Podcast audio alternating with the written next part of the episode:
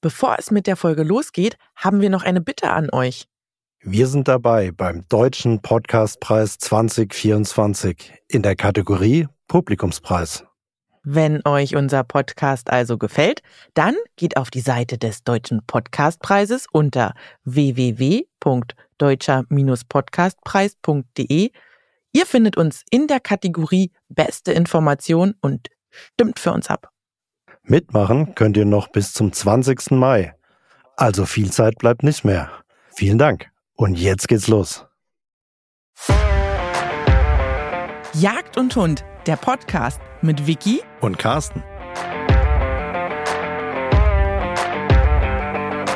In diesem Podcast reden wir mit interessanten Menschen zu verschiedenen Themen rund um die Vielfalt und Faszination der Jagd.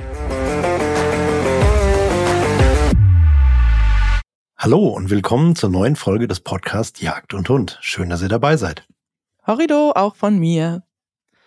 Wir haben zu unserem heutigen Thema verantwortungsvolle Schießausbildung zwei spannende Gäste eingeladen. Da ist einmal Amelie Eichinger-Noll. Sie ist 26 Jahre alt, Schießtrainerin im zivilen Sektor des Verteidigungsschießens in Österreich. Und neben ihrer Tätigkeit als Schießtrainerin ist sie in Social Media bekannt als Amy 919. Hallo Amy, schön, dass Hallo. du da bist. Ja, danke, dass ich teilnehmen darf. Sehr gerne. Und wir haben natürlich auch einen zweiten Gast dabei. Er heißt Dennis Gajek. Er ist 31 Jahre alt, aus der Mutterstadt aus Berlin.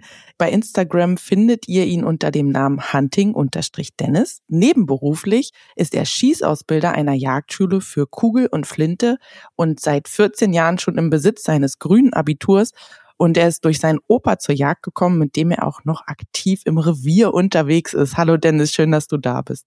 Taschen, danke schön, dass ich dabei sein darf. Dann fangen wir doch gleich mal an, um euch ein bisschen näher kennenzulernen. Wie lange betreibst du denn das Schießen schon überhaupt? Wann und was hat dich denn motiviert, damit anzufangen, Amy? Also ich betreibe das Schießen eigentlich mehr oder minder professionell, seit es mir rechtlich möglich ist. Also in Österreich gibt es ja ein paar Auflagen, die man zu erfüllen hat, bevor man überhaupt eine Waffe besitzen darf. Das war dann mit 21 Jahren möglich. Das heißt, seit fünf Jahren schieße ich sehr intensiv. Ja, und bei mir war das eigentlich ganz familiär bedingt. Also meine ganze Familie schießt, meine Eltern sind begeisterte Schützen, haben auch lange einen Schießverein betrieben und ja, bei mir kommt das eigentlich von meinem Vater. Äh, der ist seit über 33 Jahren mittlerweile Dienstwaffenträger und ähm, behördlicher Schießtrainer. Deshalb war das bei mir eigentlich nie ein Tabuthema, sondern wirklich von klein auf einfach ja immer präsent und positiv besetzt und dann mit zwölf Jahren frisch und jung habe ich meine ersten paar Schuss abgegeben in ganz sicherem Rahmen einfach aus eigenem Interesse heraus und so hat sich das dann entwickelt. Da habe ich Blut geleckt und dann wusste ich, okay, aus dem Hobby muss einfach mehr werden und habe das mittlerweile zu meinem Beruf machen dürfen. Sehr schön. Dennis, wie ist bei dir? Ja, bei mir war das eigentlich relativ einfach. Ich bin mit der Jagd groß geworden durch meinen Großvater und habe mit 16 mein Jugendentscheidung gemacht und mit 20 habe ich dann auch mit dem jagdlichen Schießen angefangen. Und das hat mir halt so einen Spaß gemacht, dass ich das weiter fördern wollte und bin jetzt seit fast vier Jahren in der Jagdschule als Schießausbilder, hauptsächlich für die Kugel. Aber wenn in der Flinte halt auch noch irgendwie Unterstützung gesucht wird, helfe ich da auch immer aus. Ja, muss sein, macht Spaß. Und was Spaß macht, sollte man machen. Gute Einstellung, sehr gute Einstellung. Amy, wie oft trainierst du denn eigentlich in der Woche und wie gestaltet sich denn so dein Training? Also für mich ist es immer, oder ich sage es immer, es ist als Trainerin oder als Ausbildner, ist es immer ein bisschen schwer, dass man selber nicht zu kurz kommt. Also man steht ja meistens vorne dran und unterrichtet. Mhm. Und da muss man einfach selber auch den Ansporn haben, dass man sich die Zeit da nimmt und sagt, so, und jetzt waren die anderen dran und jetzt bin's ich. Dass man einfach selber nicht auf der Strecke bleibt. Ich versuche das wirklich mindestens einmal die Woche zu schaffen, dass ich mir die Zeit nehme. Ja, und baue dann eigentlich mein Training so auf, wie ich es auch mit meinen Schülern mache oder meinen Kunden, dass ich wirklich von der sicheren Handhabung, von den Basics immer wieder alles mit einbaue und versuche zu mischen mit alternativen Geschichten, also sprich einhändige Waffenmanipulation, äh, das Ausnutzen einer Deckung, ja, und dass man da einfach in den Trainingseinheiten ein bisschen variiert. Aber der Ansporn ist schon da, dass man da sich selber einfach weiterentwickelt und zumindest seine Kompetenzen hält und ja, da nicht auf der Stelle tritt bei der meiner Meinung nach sehr lebendigen äh, Materie Schießen. Ja, Wahnsinn. Dennis, du nimmst ja auch an Wettkämpfen teil und musst dich da sicherlich auch gut drauf vorbereiten. Wie trainierst du denn so in der Woche? Schaffst du es dann auch regelmäßig zum Training und wie gestaltet sich das dann? Das Training an sich war früher für mich deutlich einfacher. Wie ich keine Frau und kein Kind hatte, ähm, da war ich wirklich zweimal die Woche draußen auf dem Stand und habe für mich selber trainiert. Jetzt mit Frau und Kind und ja, hauptberuflich äh, viel unterwegs ist es halt immer schwer, auf den Stand zu kommen. Mhm. Aber ich versuche eigentlich jede Woche einmal auf den Stand zu kommen. Wird jetzt leider auch ein bisschen weniger, dadurch, dass ich jetzt auch noch bei der Jagdschule arbeite. Da komme ich auch nicht immer so richtig zum Trainieren, weil man da eigentlich erst den Fokus auf die Schüler legt, als auf sich selber. Mhm. Heute habe ich mal geschossen wieder in der Jagdschule, aber das Training so für mich selber ist ganz schön zurückgefahren. Also ich würde gerne wieder mehr machen und wieder aktiver werden im Schießen will es auch nächstes Jahr versuchen. Dann ist mein Sohn nämlich schon ein bisschen älter. Und dann greife ich wieder voll durch und versuche wieder zweimal die Woche auf den Stand zu gehen. Man darf ja auch nicht vergessen, kostet ja auch Geld alles und Zeit. Und das ist mein Ziel. Schießt du dann eher Trab und Skeet oder lieber Kugel, wenn du so trainierst? Also Kugeldisziplin liegt mir eigentlich relativ gut. Da trainiere ich meistens immer nur die zwei Sauen. Einmal den laufenden Keiler und einmal stehen frei, nicht auf 100 Meter die Sau. Mhm. Aber Fokus liegt eigentlich auf der Taube, da ist mein Problem. Bei Trap eher statt bei Skeet. Ach, guck. Und deswegen bin ich eher immer Fokus Tontaube statt Kugel. Aber es muss alles trainiert werden, weil es muss alles zusammenspielen, um eine Meisterschaft zu gewinnen. Genau. Wenn ihr jetzt Wettkampf schießt oder Dennis bei dir auf Jagd, habt ihr irgendeinen speziellen Ablauf? Also Ritual klingt bisschen hochtrabend, aber grundsätzlich, wie ihr euch auf den Schuss kurz vorher vorbereitet oder gibt's das bei euch nicht? Amy? Bei mir ist es so, dass ich eigentlich, oder wenn ich jetzt meine Kurse hernehme, da kann ich es vielleicht eher runterbrechen, mhm. dann ist meine Vorbereitung eigentlich sehr ähnlich, egal vor welchem Kurs. Also ich schaue mir einfach die Kursinhalte an, dass man da wirklich nochmal sattelfest ist, dass man sich einfach befasst mit den Themen, die kommen. Ich meine, man kennt es eh, aber man geht's ja trotzdem nochmal durch. Dann das ganze Equipment vorzubereiten, die Sachen zu packen. Das ist, da hat man natürlich seine Routinen, ja, oder seine Ticks, dass man einfach wirklich alles immer an Ort und Stelle hat und weiß, man ist gut vorbereitet. Ich glaube, das gibt einem einfach, ja, ein sicheres Auftreten, was einfach auch in den Kursen natürlich eine Rolle spielt. Aber sonst so für Wettkämpfe, also ich schieße schon auch bei Bewerben mit. Ich bin in einem Schießverein, da gibt's monatliche Bewerbe. Ja, aber das Ziel ist bei mir nicht unbedingt, dass ich da immer die hat die ersten Plätze belegt, äh, weil es einfach nicht das ist, was ich tatsächlich trainiere. Also natürlich Schießen, Präzision gehört alles zusammen. Ja, aber meine Ausbildungsrichtung ist ja doch ein bisschen anders. Das heißt, da liegt mein Fokus in meinem eigenen Training drauf und die Bewerbe, natürlich macht man sie mit und auch eine Regelmäßigkeit ist wichtig. Ja, aber der Fokus liegt da nicht am Gewinnen und deshalb hält sich meine Routine für die Bewerbe in Grenzen, aber für meine Kurse habe ich die sehr wohl. Okay. Dennis? Ich komme jetzt erstmal zum Thema Jagd. Da habe ich kein Ritual, muss ich dazu sagen. Ich gucke mir halt die Situation an, die, wie sie da ist. Und wenn es für mich für einen sauberen Schuss passt, dann schieße ich. Wenn es nicht der Fall ist, dann schieße ich natürlich nicht. Aber da ein richtiges Ritual habe ich da nicht. Beim Wettkampfschießen ist es schon wieder anders. Da habe ich wirklich für jeden, für jede Disziplin einen Ablauf. Gerade beim laufenden Keiler oder bei der Stehsau da, mhm. da ist bei mir wirklich Fokus und Konzentration. Und da ist wirklich richtig Abläufe. Und wenn ich da unterbrochen werde, dann ist da auch Murks drinne. Also, das ist ganz, ganz schlimm. Das hatte ich letztens bei der, bei der, ja, deutschen Meister, nee, Ostdeutschen war das. Da hatte ich einen Munitionshänger. Und da bin ich aus meinem Rhythmus rausgekommen. Viermal zehn und dann eine fünf. Oh. Das war, ja, doof. Ist halt so hast den Rhythmus nicht mehr drin, man hätte neu ansetzen müssen. Habe ich nicht getan, sondern ich habe die Waffe einfach nur zugemacht und habe wieder versucht reinzukommen. War falsch. Ich hätte nochmal von komplett vorne anfangen müssen. War der Fehler. Aber aus Fehlern lernt man. Das ist eine sehr gute Einstellung. Jetzt habt ihr uns beiden ja schon erzählt, dass ihr sehr viel auch mit Schülerinnen und Schülern zu tun habt. Wie sieht es denn aus, wenn jemand zu euch kommt und sagt, ich würde gerne eine gute Langwaffe, also für die Kugel bei dir, Dennis zum Beispiel. Also ich hätte gerne einen schönen Repetierer oder Amy bei dir eine Kurzwaffe. Wie sieht's dann aus, wenn jemand sagt, ich hätte gerne eine gute, passende Waffe? Amy, was rätst du dem oder derjenigen? Also gerade bei Anfängern, da geht's ja noch nicht so in die spezifischen Schießsparten hinein. Also da nimmt man die Leute einfach an der Hand und da geht's mal um die Basic und sichere mhm. Handhabung und ganz wurscht, ob man das jetzt sportlich betreibt, professionell äh, oder wirklich in dieses unter Anführungsstrichen taktische oder dynamische Arbeiten. Die Basics müssen passen. Wenn man jetzt wirklich ein Schießneuling ist oder man hat seine waffenrechtlichen Dokumente und dann steht man ja wirklich mal mit offenem Mund vor der Materie und kennt sich eigentlich überhaupt nicht aus. Da ist man immer froh, wenn man natürlich Tipps bekommt.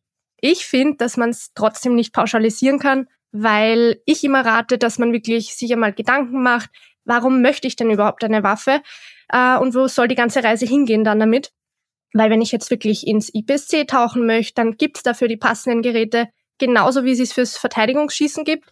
Da rate ich wirklich, also vielleicht einfach mal zum Waffenhändler gehen, des Vertrauens, also wirklich einen Kompetenten suchen, der dann nicht irgendwas aufschwatzen möchte, sondern wirklich weiß, wovon er spricht, in welche Sparte das dann gehen soll und dann dementsprechend ein bisschen beraten kann. Vielleicht mal ein Probeschießen vereinbaren mit verschiedenen Modellen, dass man einfach wirklich einiges in die Hand bekommt. Ähm, ja, und im besten Fall dann daran hängen bleibt, was zu der Art des Schießens und zu der Person selbst dann äh, ja wirklich passt. Mhm. Mein Opa hat immer gesagt, eine gute Waffe muss im Arm liegen wie eine schöne Frau. Dennis, bist du auch der Meinung? das hat mein Opa das gesagt. Fall, das ist auf jeden Fall ein sehr guter Spruch. Bei der Langwaffe ist das immer schwer zu sagen. Ich bin der Meinung, dass eine Langwaffe zu einem passen muss. Wenn man nicht eins mit der Waffe ist, sollte man die Waffe wirklich wegpacken und sich ein neues Modell suchen. Ich kann mit vielen Modellen schießen. Ich habe, also ich schieße regelmäßig mit meinem Büchsenmacher Waffen auch noch ein. Mhm. Und manche Waffen, wenn der Anschlag bei mir nicht passt, dass ich die Waffe nicht ordentlich reinkriege oder irgendwas, dann kann ich die Waffe auch nicht einschießen. Das lasse ich dann ihn machen, weil er der Profi ist. Mhm. Aber Waffen, die mir sofort in der Schulter liegen und passen, kann ich einschießen, kein Problem. Kann damit auch auf Jagd gehen, sehr wahrscheinlich und auch sauber damit schießen. Aber man muss das halt immer ausprobieren.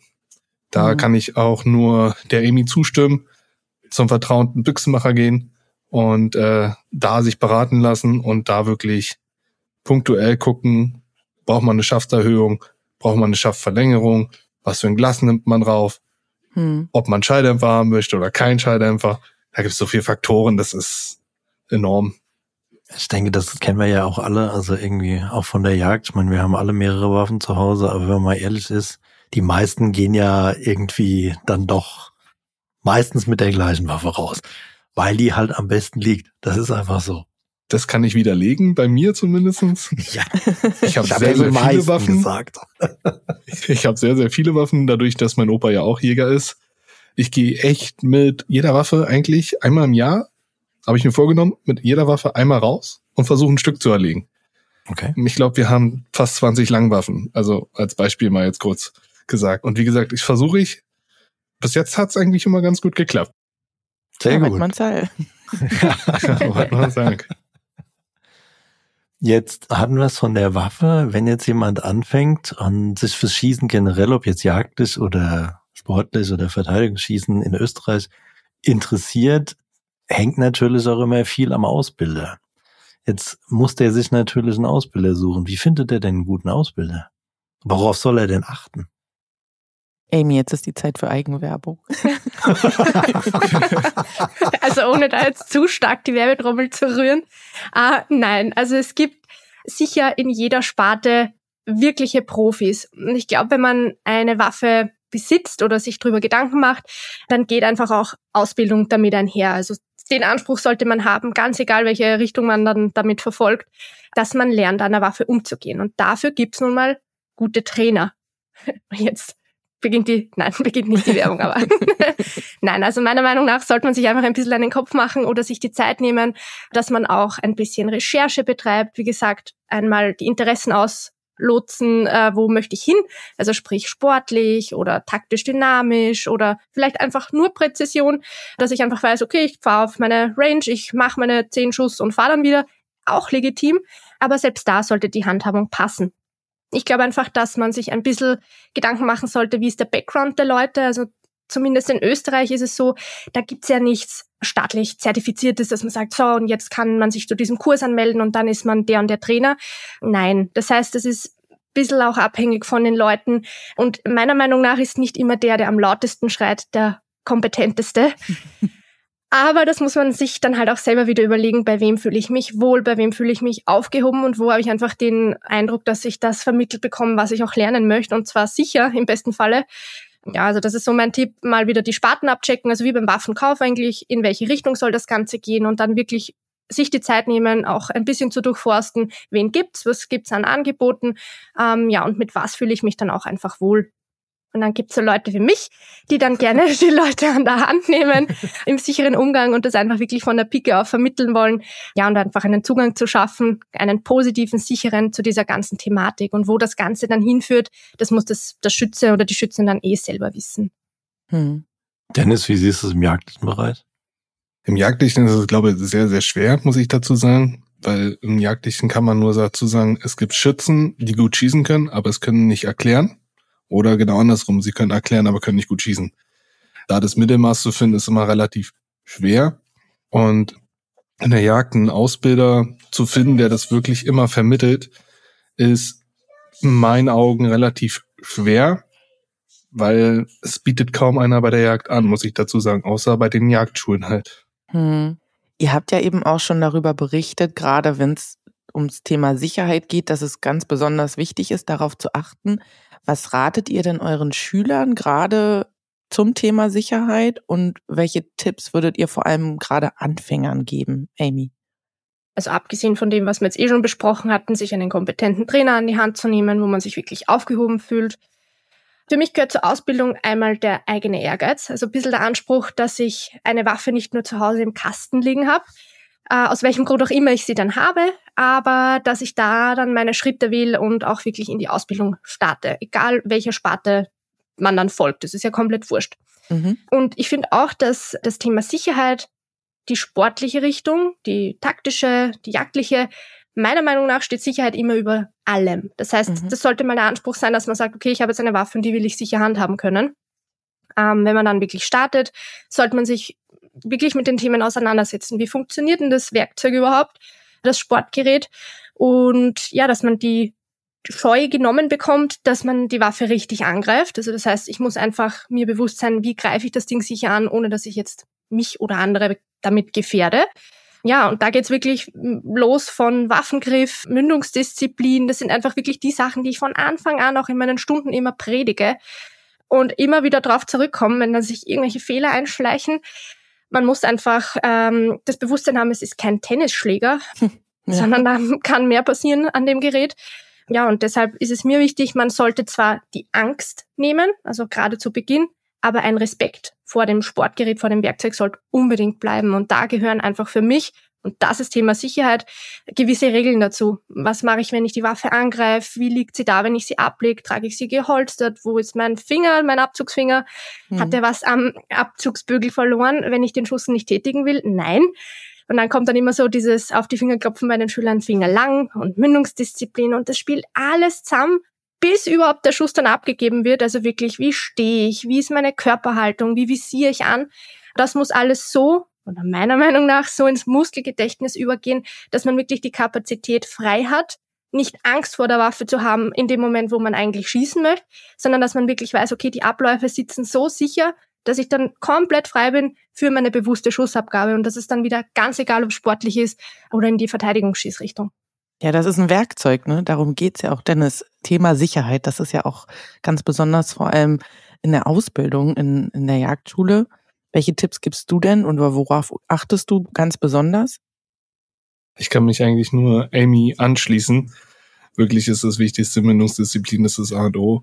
Ist die Waffe zu? Ist sie offen? Wie ist sie abgestellt? Alles drum und dran. Ich mache ja immer so kleine Trickies. Pack einfach mal die Waffe zu in den Ständer. Ich weiß ja, dass sie leer ist. Und dann müssen die Schüler darauf achten. Und wenn die die Waffe hochnehmen und gar nichts machen, dann kriegen sie erstmal was auf die Finger sozusagen. Schöne Easter Eggs zwischendurch. Das ist genauso wie, wenn sie die Waffe aus dem Ständer nehmen, heißt es, man geht vorne in den sicheren Bereich und senkt die Waffe erst Richtung Kugelfang ab. Ja, wenn sie das nicht machen und einmal so einmal rum, dann ist vorbei. Dann sehe ich rot und dann kriegen sie mal richtig Mecker. Wenn ich kurz einhaken darf, ich glaube, es ist auch extrem wichtig, dass gerade wir als Trainer oder als Vorbildfunktion dann nicht sagen, ah, beim Ziehvorgang war der Finger jetzt so halb am Abzug, na lass ich durchgehen Man muss einfach bei den Leuten auch das Bewusstsein schaffen, bis sie das echt selbst verinnerlicht haben, dass diese ganzen Basics wirklich passen. Und wenn sie das am Anfang fünfmal falsch machen, dann darf es uns einfach fünfmal nicht wurscht sein und wir mhm. müssen es noch fünfmal sagen, bis die Sicherheit dann einfach wirklich passt. Also das ist zumindest mein Anspruch und das ist das, was ich beim Dennis auch höre, dass das wirklich die oberste Priorität halt ist. Genau, knallhart durchgreifen. Absolut. Eiskalt. Also ich denke, was du gesagt hast, eben, dass wir ja auch irgendwie, auch alle, die irgendwie in der Öffentlichkeit stehen, in irgendeiner Form da auch eine Vorbildfunktion haben, ist klar. Wie steht ihr denn zum Thema Waffen und Social Media? Das ist ja auch immer ein heiß diskutiertes Thema. Und da kann man jetzt so oder so sehen. Was sagt ihr denn dazu, Amy? Wer mich kennt, der weiß ja, dass ich das Ganze sehr intensiv betreibe muss man aber auch ganz kurz, ich muss ein bisschen ausholen, bei mir war das nie der Punkt, dass ich sage, so, oh, heute jetzt werde ich Influencer und ich mache da Social Media und fahre den Winter auf. Nein, bei mir rührt das eigentlich alles her aus einem eigenen äh, Online-Tagebuch, dass ich gesagt habe, so, jetzt bin ich Neuling, Frau in dieser Szene und mein Ziel ist dieses Schießtrainer-Dasein. Und jetzt bilde ich das echt für mich ab, Step für Step, dass man es verfolgen kann, was sich da eigentlich tut. Auch für mich, ich bin ein extrem ehrgeiziger Mensch und ich setze mir da immer nächste Ziele. Und das war einfach super, dass ich das ja mitverfolgen kann, also diesen eigenen Fortschritt. Und daraus hat sich dann echt dieser Selbstläufer Social Media entwickelt, der mittlerweile ein unglaublich wichtiger Teil meiner Arbeit ist. Ich definiere mich aber selber nicht als Influencer, das sage ich auch immer, weil da werden immer die größten und tollsten Schlagworte dann ausgepackt. Nein, ich bin einfach oder ich sehe mich selber einfach als Schießtrainerin, die Social Media benutzt, um ihre Arbeit abzubilden. Und ich sehe das als ganz, ganz wertvollen Teil für die Szene, weil man natürlich viele Vorurteile aufräumen kann. Und ja, es gibt schwarze Schäfchen, egal in welcher Szene meiner Meinung nach, hm. die natürlich auch Social Media bedienen. Aber, und da möchte ich einfach als gutes Vorbild vorangehen, und das von Anfang an, die Sicherheit muss immer passen. Und wenn man auf meine Profile schaut und Schießdrills sieht oder Fotos, dann mag das alles sehr nett nach außen wirken. Aber wenn man dann genauer schaut, wird es nie ein Foto geben, wo die Sicherheitsaspekte nie passen. Da kann mhm. das andere noch so schön ausschauen, da wird trotzdem das gepostet, wo alles passt. Von der Fingerdisziplin, der Verschluss ist offen, man kann es wirklich, für jeden ist es erkennbar, dass da einfach sicherheitsrelevant nicht schief geht. Ja, das heißt, ich möchte natürlich beeinflussen, positiv, dass man sagen kann, wie kann es laufen in der Szene, was ist der Schießsport, für was stehen wir und da stehe ich mich immer wieder gerne hin aber so typisches Influencer-Dasein mit, ah, jetzt halte ich diese Woche das eine Produkt in die Kamera und es ist so toll und kauft es bitte und nächste Woche dann das andere. Ja, davon halte ich einfach nix. Also, hm. aber ich glaube, das kann man auch ganz gut verfolgen. Also jeder, der vielleicht noch nicht übers Profil gestolpert ist, kann sich da gern selber ein Bild machen, dass ich da wirklich auf authentische Inhalte setze. Was ist mein Arbeitswerkzeug? Natürlich setzt man das in Szene. Das ist einfach mein Arbeitsalltag, der dann abgebildet wird mit Anregungen zur Sicherheit und Tipps und Tricks zur richtigen Waffenhandhabung und dafür bin ich da und dafür nutze ich Social Media sehr gern. Dennis, wie sieht's bei dir aus? Also ich bin auch kein richtiger Influencer, muss ich dazu sagen. ich mache das auch nur so nebenbei. Ich probiere halt die Jagd, genauso wie Essen und Hundewesen und alles drum und dran, so ein bisschen dazu präsentieren. Und ich mache auch ab und zu mal Waffen rein. Bei mir sind sie aber auch ab und zu mal gespannt, aber dann bin ich auf dem Hochsitz oder kurz vorm Schuss oder sie ist gesichert. Ich passe auch immer auf, wie was ich poste. Ähm, es geht jetzt auch gerade viel rum, dass Leute ein, eingeschränkt werden, weil sie die Waffen posten. Kam hm. bei mir noch nicht, muss ich dazu sagen. Bei vielen, die ich, denen ich folge, kam das jetzt. Ich habe mich bei der Messe in Leipzig mit Sauer unterhalten die werden auch eingeschränkt. Also die gehen gerade auch dagegen vor. Ich finde es okay, wenn man sein Arbeitsmaterial zeigt, was man benutzt.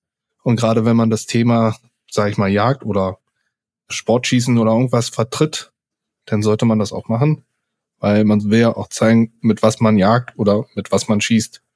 Und da sollte man sich auch nicht verstecken, sondern zeigen, was man hat. Auf jeden Fall, auf jeden Fall. Ja, ich glaube, das Problem ist halt auch so ein bisschen, weshalb das auch jetzt eingeschränkt wird, ist durchaus auch die politische Situation und da kann ich mir das auch vorstellen, weshalb das getan wird. Auf der anderen Seite, wenn man das verantwortungsvoll und ästhetisch darstellt, dann frage ich mich, warum man da dann auf einmal da einen Riegel vorschiebt. Das muss ich jetzt persönlich ganz ehrlich sagen. Aber wir haben ja noch ganz viele andere Fragen an euch, beziehungsweise weil wir auch noch andere Dinge von euch wissen.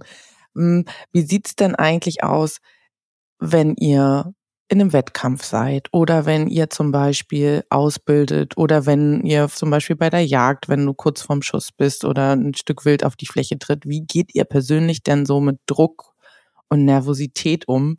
Und vor allem, was ratet ihr auch euren Schülerinnen und Schülern diesbezüglich, Amy?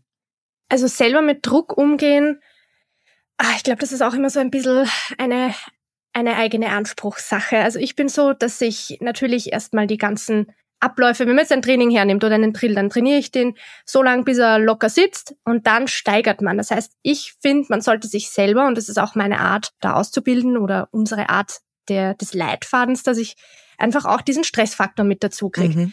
Verteidigungsschießen ist natürlich ja mit dem Hintergrund Selbstschutz und das sind nun mal keine angenehmen Situationen. Dessen muss man sich bewusst sein. In Österreich ist es absolut legitim, dass man zwei Gründe hat, warum man sich eine Waffe zulegen möchte, sportlich oder zur Selbstverteidigung. Äh, ja, und wenn ich den zweiten Grund wähle, dann muss ich mir dessen bewusst sein, dass es auch einfach eine unschöne Situation sein kann, darüber nachzudenken, ob man überhaupt einen Waffengebrauch vielleicht jemals hat. Mhm. Sollte das dann so sein, dann Erstens Punkt Waffe als allerletzte Instanz. Es gibt so vieles, was man machen kann. Es gibt Profis, sprich die Behörde, die eigentlich den Job hat, äh, für Sicherheit zu sorgen. Und wenn das wirklich als allerletzte Instanz kommt, dass man einen Schusswaffen gebraucht hat, dann soll er erstens gerechtfertigt sein und zweitens soll man sich nicht selber irgendwie damit gefährden. Mhm. Das heißt, in Hochstresssituationen, auch hier, sollte man seine Waffe sicher handhaben können. Und da kommen wir wieder zurück zur richtigen Ausbildung, dass man einfach das Ziel verfolgt, und da spielt natürlich auch sportlicher Druck eine Rolle, weil wenn ich bei einem Wettbewerb mitmache, läuft die Zeit, äh, sitzt man dann im Nacken und dann wird's stressig. Aber auch da muss es gewährleistet sein, dass ich einfach sicherheitstechnisch keine Fehler mit einbaue. Also da darf es zu keinem Zeitpunkt irgendwie gefährlich werden. Und meiner Meinung nach kann man diese Nervosität oder den Druck sich selbst ein bisschen nehmen. Und da sind wir jetzt beim Anspruch, mhm. beim eigenen durch Training weil je öfter ich was wiederhole, umso besser fixiert sich das Ganze oder geht einfach ins Muskelgedächtnis über. Ich habe wirklich was, auf was ich zurückgreifen kann. Es schafft eine neue Kapazität, die man dann für die Situation hat, welche das auch immer sein mag. Also ich meine, wenn man am Gerät gut umgehen kann und das sicher und wirklich selbstbewusst, ich weiß, wie ich es angreife, dann ist Nervosität aus welcher oder Stress aus welcher Richtung auch immer sicher weniger relevant, als wenn ich jetzt auch noch drüber nachdenke, wie handhabe ich eigentlich meine Waffe sicher. Und da rate ich immer wieder zu Training, Training, Training. Trockentraining oder im scharfen Schuss, dass man einfach wirklich safe an der Waffe ist und sich dann nicht Gedanken drüber macht, oh Gott, oh Gott, wo ist das böse Ende und wie greife ich das jetzt an, ohne dass mir überhaupt was passiert damit. Aber warum die Nervosität kommt oder dieser Stressfaktor, ob das jetzt sportlich oder aus Selbstverteidigungsgründen, warum auch immer, man geht an Parcours oder in ein Szenario hinein, das ist egal. Also meiner Meinung nach sollte es wirklich mit dem Training so aufgebaut sein, dass man da ja sich selber sicher ist, was man dann am Sportgerät dann macht. Also auch wenn mein, meine Prüfung schon ein paar Jahre her liegt, kann ich mich noch sehr, sehr gut daran erinnern. Und vor allem gerade die Nervosität in der Prüfungssituation bei der Jagdprüfung, wenn man dann da steht und das erste Mal den Repetierer wieder in die Hand nimmt und dann natürlich auch die äh, Kugel dann das Ziel nicht verfehlen sollte oder dann nachher beim Trab war es ja in Brandenburg damals bei mir in der Prüfung, Dennis, was rätst du denn gerade Schülerinnen und Schüler? Bist du auch dabei, dass du sagst, Training, Training, Training? Manchmal ist das ja nicht so ganz so einfach, gerade in den kurzen Jagdausbildungen, wo die drei Wochen nur auf drei Wochen gekürzt wurden, die Kurse. Was kannst du denen mitgeben? Ja, ich kann eigentlich nicht sehr viel mitgeben. Ähm, ich probiere halt wirklich, dass wir ein bisschen unter Druck arbeiten. Das heißt, sie müssen bei mir eine kleine Sporteinheit machen, dass sie Puls bekommen. Was müssen die machen? Kniebeuge, Hockstrecksprünge? Kniebeuge, Liegestütze, das ist mir egal. Echt? Ja. Dass sie halt einen Puls bekommen und unter dem Puls sauber trotzdem schießen können. Zum einen, ich kann, wenn ich da stehe, keine Nervosität ausrichten, nur weil ich da stehe. Hm. Ja. Das heißt, sie müssen sich selber manipulieren. Das heißt, sie müssen Sport machen, dass sie einen höheren Puls bekommen. Dann müssen sie die Waffe aufnehmen, sich ein bisschen runterregulieren und trotzdem noch alle sauberen Abläufe machen. Ja, und das ist, geht eigentlich nur über Atemtechnik. Zumindestens beim Schießen, wenn du Puls hast. Hm. Manchmal funktioniert's, manchmal funktioniert's nicht. Ich habe manchmal Momente beim Schießen, dass das krieg, da krieg ich, kann ich machen, was ich will. Da dreht sich alles im Kreis. Aber so kann man es nur trainieren. Ich zum Beispiel, wenn ich auf Wettkämpfe gehe, ich muss Wettkämpfe schießen, dass ich meine Nervosität loswerde. Ja, Training hilft mir nicht. Trainingsweltmeister sind wir alle. Daher, ich muss zu Wettkämpfen fahren und Wettkämpfe schießen und Wettkämpfe schießen, dass ich ein bisschen runterkomme. Dass du ein bisschen Routine reinkriegst? Nee, den Druck. Ich brauche Druck. Okay. Auf Deutsch gesagt. Okay. Ja, und das kriege ich halt nur bei, bei Wettkämpfen. Ich setze mir halt immer Ziele. Wenn wir jetzt, äh, sage ich mal, 80 Mann sind, dann will ich unter den Top 10 sein. Jetzt bei den Deutschen habe ich mir die äh, Top 100 vorgestellt. War leider 100, 187 oder so. Aber trotzdem, das sind halt Ziele, die man sich setzt und man muss halt mit dem Druck umgehen können und dann setzt man sich halt Ziele und macht sich halt ein Ziel und dann funktioniert das vielleicht manchmal auch. Man muss den Druck dann irgendwie versuchen runterzupegeln. Bei der Jagd ist es bei mir wieder ganz, ganz anders. Solange nichts da ist, also was nicht schießbar ist, bin ich tiefenentspannt. Also wirklich, wirklich tiefenentspannt. Das berühmte Aber so wie ich weiß, dann erst. da kommt jetzt der passende Bock oder da kommt jetzt die passende Sau oder irgendwas, geht auf einmal der Puls schlagartig hoch. Aber wirklich schlagartig. Und ich denke mir so, ey Junge, du hast das schon hundertmal gemacht, komm mal jetzt klar wieder auf dein Leben. Und dann geht das langsam wieder runter. So, dann bin ich irgendwann ruhig. Dann trage ich den Schuss an und dann explodiert das bei mir förmlich. Also der Puls, ich höre meinen Herzschlag manchmal aus dem Mund raus und alles, es ist echt heftig. Ich hoffe, das bleibt auch ewig. Das ist das Das denke ich. Jagdfieber. Das, Ich habe schon gesagt, wenn das nicht mehr so ist, lege ich den Yachtschirm weg. Ja, Das habe ich auch schon oft gesagt. Also Ja. ich denke auch, dass wenn man irgendwann an dem Punkt ist, dass einem das fast egal ist, dann sollte man aufhören, finde ich auch. Also das Ja. ist ja irgendwie, ist ja auch wichtig, dass wir uns bewusst sind, was wir da tun, ne? das ist ja auch Demut, Respekt und so. Das hängt ja auch alles Genau. zusammen und da kommt das Adrenalin, da schlägt der Herzschlag bis in die Haarspitzen. Ich kenn das. das ist, Das ich. wer kennt es nicht? Wer kennt es nicht? Wer es nicht kennt, der sollte sich das gut überlegen, ob er das weitermachen möchte. Ja, das ist Leidenschaft. Jagd ist Leidenschaft. Ich finde, das ist ein Thema, was nicht diskutabel ist für mich. Jetzt habt ihr beide gesagt, Training, Training, Training und so weiter, an gleichzeitig aber auch die Sondersituationen in der ein oder anderen Form. Haltet ihr es für sinnvoll, dass Leute, die sich mit dem Schießen befassen, irgendeine Art von mentalem Training auch machen? Natürlich macht Sinn, sich einfach auch mental vorzubereiten. Funktioniert ja auch im Sportlichen. Für mich persönlich, ich mach's nicht. Aber auch nur aus der oder aus dem Aspekt heraus, weil gerade die Art des Schießens, die wir machen, viel auf Überraschung, Stress und Wahrnehmung beruht. Ähm, und das ist jetzt zum Beispiel anders als beim EPC. Da weiß ich nicht, wie mein Parcours ausschauen kann. Da weiß ich nicht, was im Szenario auf mich wartet. Da macht es dann wenig Sinn, dass ich mich auf irgendwas drauf einstelle, wo ich eh nicht weiß, was kommt. Das heißt, da muss ich wirklich dann so geschult sein und das ist lieber das, was ich dann im physischen trainiere, also entweder mit Trockentraining oder wieder beim Training im scharfen Schuss, das immer wieder, dass ich einfach hergehe und sage, wie kann ich alle anderen Aspekte so weit im Griff haben, dass ich dann meine ganzen Kapazitäten frei habe für die Situation. Und ob das jetzt ein sportlicher Parcours ist oder ein Szenarientraining, wo ich noch überhaupt nicht weiß, was hinter der Tür wartet vielleicht, dass ich dann so weit vorbereitet bin, dass ich weiß, was ich mache am Gerät, wenn es soweit ist. Aber nicht, dass ich dann jetzt fünfmal den Parcours durchlaufe und weiß, ah, wo lasse ich jetzt mein Magazin fallen oder wo kann ich Meter machen.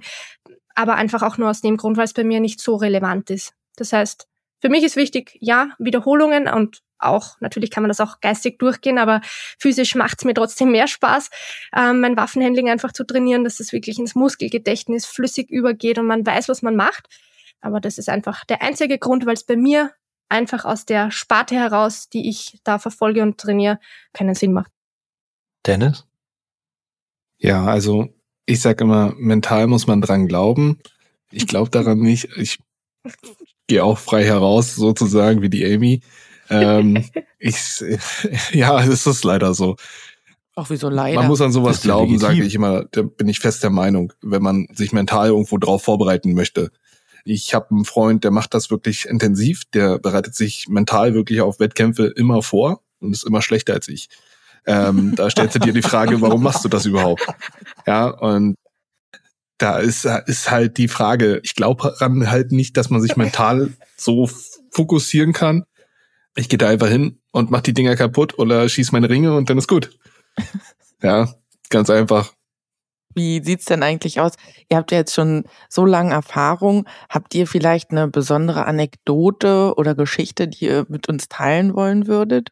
Also so ein besonderes Erlebnis? Also wenn ich jetzt zurückdenke, über meine Schießtrainerkarriere jetzt hinweg, gibt es wirklich eine Frau, die mir oder bis heute auch im Training treu geblieben ist. Also die ist wirklich hängen geblieben, aber das war so lustig. Also man steht auf der Schießanlage und man hat dann eine Einzelstunde vielleicht vereinbart oder einen Kurs und dann kommt da eine sehr, also ein bisschen eine ältere Dame einfach schon, ähm, sehr, sehr gut gekleidet und sehr nervös und ja, sie möchte das erlernen und dann nimmt man die Leute an der Hand und dann beim zweiten Training kommt sie dann schon in der Jean und mit einem lockeren Pulli und dann in der dritten Session dann steht sie schon da mit der so Schießhose unter Anführungsstrichen und mit Holster und voll motiviert. Ich finde einfach, dass das wirklich das beste Beispiel ist, dass es komplett wurscht ist, wie alt man ist. Und wenn man was lernen möchte, dann soll man das machen.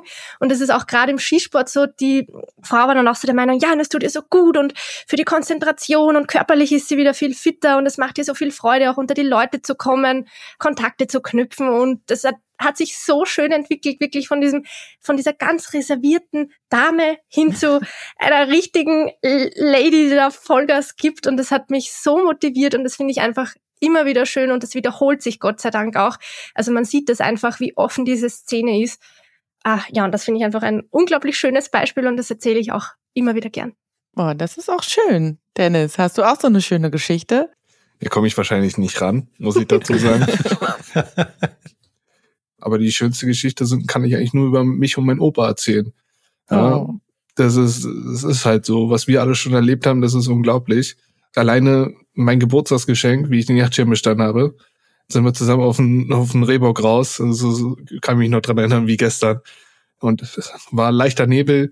Und dann kommt äh, ein dreijähriger Gabler unter Lauscher über die Wiese getapst. Ich tippe meinen Opa an. Ja, Opa, da, da. Der passt. Auf jeden Fall. Und er dann so, nimmt die Waffe hoch, guckt sich den an. Ja, der passt. Alles Gute zum Geburtstag. Ja, und dann dachte ich mir so, äh, wie jetzt ich darf? Okay, cool. Waffe genommen und er hat gesagt, das hat ewig gedauert. also, ich kann es nicht sagen. Er hat gesagt zehn Minuten. Ich habe gesagt, das war nicht so lange.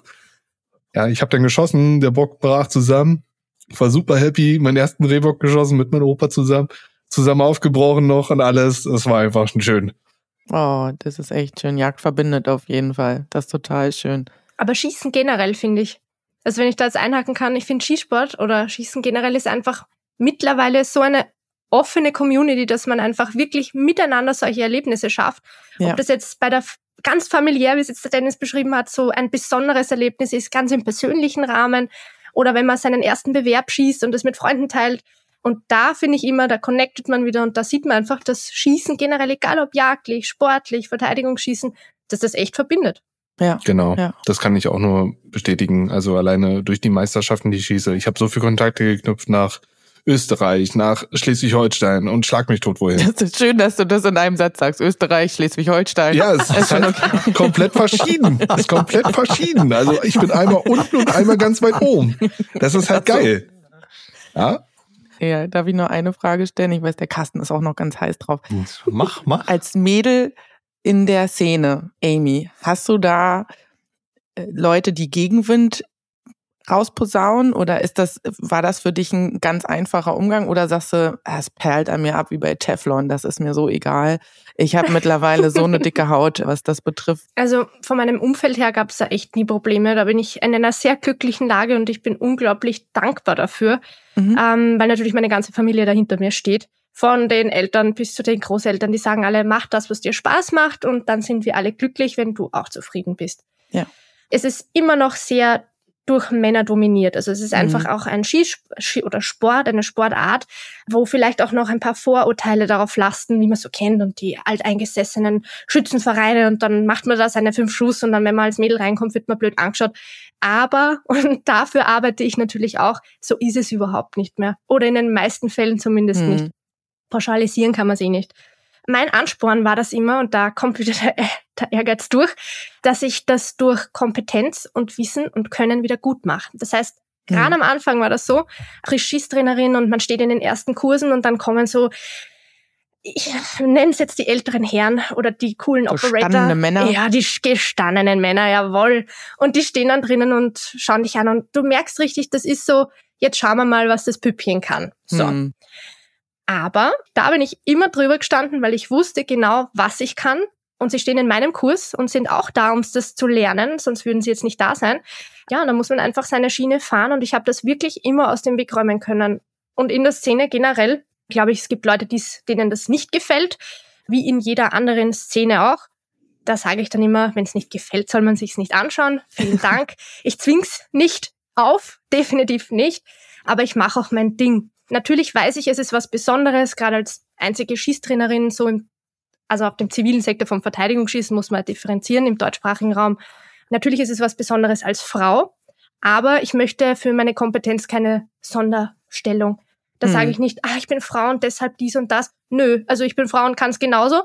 Und ja, darum gebe ich meine Kurse und gebe das gerne weiter. Das spielt das Geschlecht für mich echt überhaupt gar keine Rolle. Absolut. Soll ich mal die provokante These in den Raum stellen, Frauen sind die besseren Schützen, Dennis? Oh. Ja. Ich habe es ganz oft schon gehört. Oh. Aber Dennis als Schießausbilder... Ich kann das sogar echt bestätigen. Zumindest sitzend, aufgelegt oder stehend angestrichen, schießen die Frauen wirklich besser als die Männer. Das ist ganz einfach, weil die Frauen haben immer einen ruhigeren Puls als wir Männer. Das ist normal. Und hinter vorgehaltener Hand, sie hören auch besser zu. Das glaube ich sofort. Also das wiederum glaube ich sofort. ja. Nee, aber ich muss sagen, was ich jetzt so mitbekommen habe in der Yachtschule, es machen immer mehr Frauen einen Yachtschein, muss ich dazu sagen. Ja. Wir haben deutlich mehr Frauen jetzt in den Kursen. Jetzt haben wir alleine in den Kurs haben wir, glaube ich, vier oder drei. Muss ich jetzt selber Von wie überlegen. Vielen? Sechs. Echt? Oh, krass. Ja. Wie gesagt, ich bin in der Jagdschule ganz eiskalt. Ich behandle jeden gleich, egal ob Mann oder Frau. Hm. Es macht da keinen Unterschied. Alles Gleichberechtigung. Wie gesagt, beim Box sind die Frauen deutlich besser als die Männer. Muss ich dazu wirklich gestehen. Weil sie es auch viel, viel schneller umsetzen, was man erzählt. Warum das jetzt so zuhören. ist, das weiß ich nicht. Man munkelt. Und bei der flüchtigen Sau, ja, die Frauen haben weniger Armkraft. Das spielt denen dann wieder ein bisschen weniger eine Rolle, dass da immer ein bisschen schlechter schießen. Aber die kriegen das dann auch irgendwann nach dem dritten Tag rein, wie sie das machen müssen. Und dann klappt das auch bei der Prüfung ohne Probleme. Ich habe es auch öfters, ist nicht nur bei Frauen, dass sie äh, runtergebuttert werden, sondern auch bei Männern, weil ich halt ein bisschen jünger bin mit meinen süßen 31. Und da steht ein älterer Herr vor mir, der Nichtchen machen möchte. Der sagt ja, von so einem jungen Pisser lasse ich mir nichts sagen. Oh. Das kommt auch mal vor. Ja. Und dann sage ich dir, ich bin aber dein Ausbilder. Entweder hörst du auf mich oder du lässt es. Ja, und dann, dann sagen sie, ja, ich will erst mal sehen, was du kannst. Ich bin dann so ein Mensch, ich nehme dann die Waffe und schieße. Viele Ausbilder machen das nicht. Hm. Ja. Und ich hab's, ich hab's heute wieder gemacht und habe erstmal auf dem laufenden Keiler eine 50 hingelegt. Da waren die dann erstmal still. Du kannst die Leute zum Schweigen bringen. Ja. Einfach machen, Carsten. Was könnte es für ein besseres Schlusswort als einfach machen geben? Das eben. Genau so. Genau so. Also, ich kann nur sagen, ich denke, wir hatten heute wirklich ein interessantes und offenes Gespräch zum Thema Waffenausbildung mit echt verschiedenen Aspekten, also jagdlichen und nicht jagdlichen Schießen. Vicky, wie siehst du das? Ich bin da total bei dir und äh, habe heute ganz viel wieder mitgenommen. Ist auch mega spannend, so wie es in Österreich ist, so wie Amy das erzählt hat. Und dann ist ja natürlich auch wunderschön, wie du berichtet hast, wie dein Opa und du dann den ersten Bock zusammen erlegt haben. Das ist auch immer schön. Und wie Amy vorhin schon gesagt hat, es verbindet einfach und das ist was ganz Tolles. Und das sollten wir auf jeden Fall mitnehmen und mittragen und weitertragen. Spread the word, wie man so schön sagt. In diesem Sinne, wir danken euch ganz, ganz herzlich, dass ihr Gäste bei unserem Podcast wart. Amy, vielen Dank an dich und Dennis natürlich auch vielen Dank an dich. Danke euch. Sehr gerne. Danke, dass wir Teil sein durften. War eine super Erfahrung, echt ein schönes Gespräch. Sehr gerne, das freut uns. Und wir bedanken uns natürlich auch bei allen Hörerinnen und Hörern fürs Zuhören und freut euch auf weitere Folgen beim Jagd und Hund Podcast. Bis dahin, tschüss und Horrido und allseits guten Anblick. Tschö. Tschüss, Baba. Bald mal Zeil.